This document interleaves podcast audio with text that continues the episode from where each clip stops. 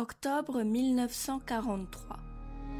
L'armée nazie tient les rues de Rome d'une main de fer. Leur drapeau flotte dans toute la ville jusqu'à la place Saint-Pierre sous les fenêtres du pape.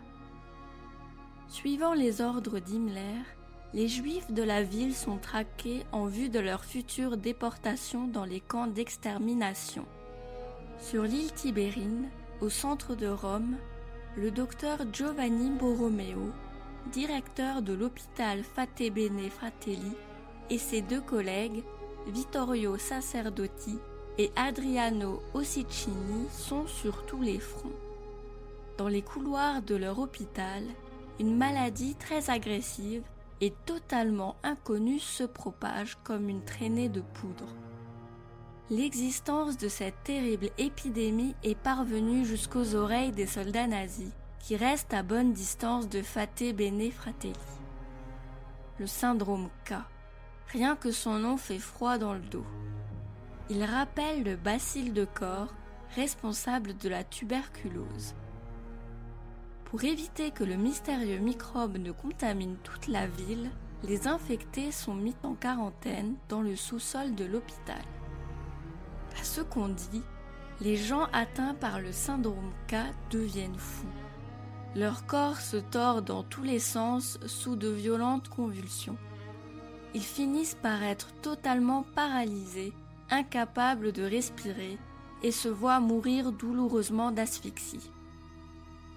Personne ne veut s'approcher de l'hôpital Fate Bene Fratelli, et surtout pas les soldats allemands. Mais le 15 octobre 1943, le haut gradé allemand en charge des soldats nazis à Rome ordonne une rafle au ghetto de la ville. Le rabbin de Rome et le pape promettent 50 kilos d'or aux militaires en échange de la vie des milliers de juifs du ghetto. Ils fournissent l'or, mais la rafle est tout de même ordonnée. 1259 juifs sont raflés et envoyés à Auschwitz. Seuls 16 d'entre eux survivront. Dans la panique, les familles se réfugient sur l'île Tibérine, vers l'hôpital situé juste en face du ghetto. Les soldats les poursuivent, mais s'arrêtent net quand ils arrivent à Fate Bene Fratelli. Les docteurs Borromeo, Sacerdotti et Ossicini, le visage grave et les traits tirés, leur font part de la situation catastrophique de l'hôpital. La quarantaine n'a pas suffi pour contenir le syndrome K. Des infirmières, des médecins et les religieux qui officient dans l'hôpital tombent comme des mouches. Les malades hurlent de douleur et crachent leurs entrailles avant de s'éteindre dans une expression tourmentée. Les soldats deviennent pâles comme des linges. Des profondeurs de l'hôpital, ils peuvent entendre les mugissements d'agonie des malades. Faire une descente ici signifie s'exposer au syndrome K et risquer de finir comme ces miséreux. Aucun d'entre eux n'a envie de prendre ce risque. Ils rebroussent chemin, la peur collée au fond des yeux. Les trois médecins échangent un regard soulagé. C'était moins une. Dans le sous-sol de l'hôpital, les patients ayant un cas dans leur dossier médical ne sont pas malades.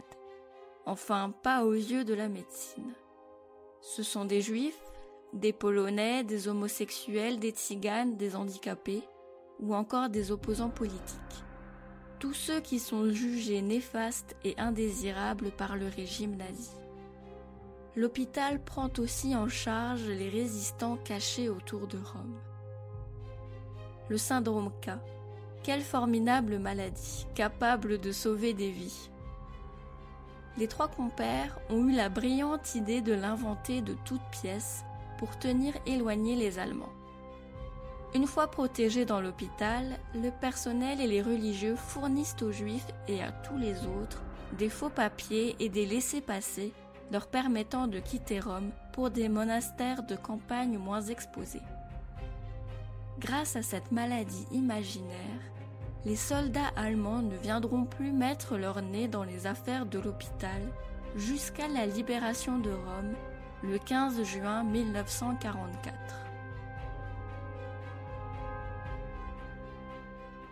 Dans ce laps de temps, les efforts des docteurs Borromeo, Sacerdotti et Ossicini ont permis de sauver la vie d'une centaine de personnes.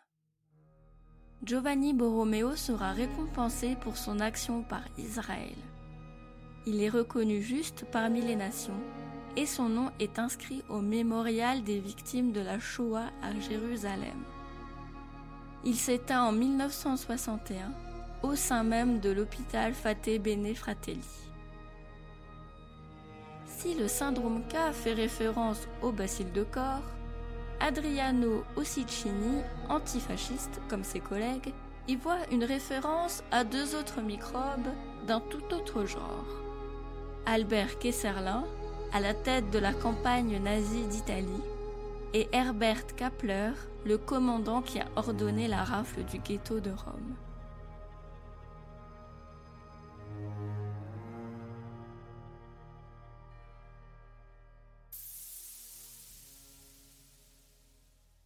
Merci d'avoir écouté Chasseur de sciences. La musique de cet épisode a été composée par Patricia Shellad. Au texte et à la narration, Julie Kern. Si vous appréciez notre travail, n'hésitez pas à nous laisser un commentaire et 5 étoiles sur les plateformes de diffusion pour nous soutenir et améliorer notre visibilité. Vous pouvez aussi vous abonner sur Spotify, Deezer et Apple Podcast pour ne plus manquer un seul épisode. Quant à moi, je vous retrouverai bientôt pour une future expédition temporelle dans Chasseurs de sciences. À bientôt!